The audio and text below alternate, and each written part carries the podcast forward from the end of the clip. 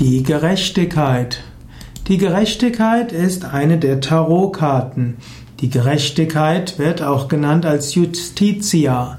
Die Justitia wird im alten Rom meist dargestellt mit verbundenen Augen.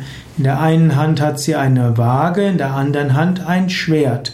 Gerechtigkeit heißt Abwägen, aber auch Konsequenz und heißt auch das Schwert der Unterscheidungskraft. Die Gerechtigkeit steht für Fairness und Verantwortlichkeit. Die Gerechtigkeit steht auch für Akzeptanz des Karmas und die Bewusstheit, dass man sein, die Früchte seines Karmas ernten wird. Gerechtigkeit soll auch heißen, halte dich an ethische Prinzipien. Gerechtigkeit hat manchmal die Zahl 8 und manchmal die Zahl 11.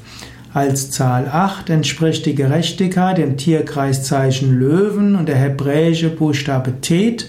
Eigentlich würde die Zahl 11 besser passen, nämlich das Tierkreiszeichen Waage und der hebräische Buchstabe Lamed.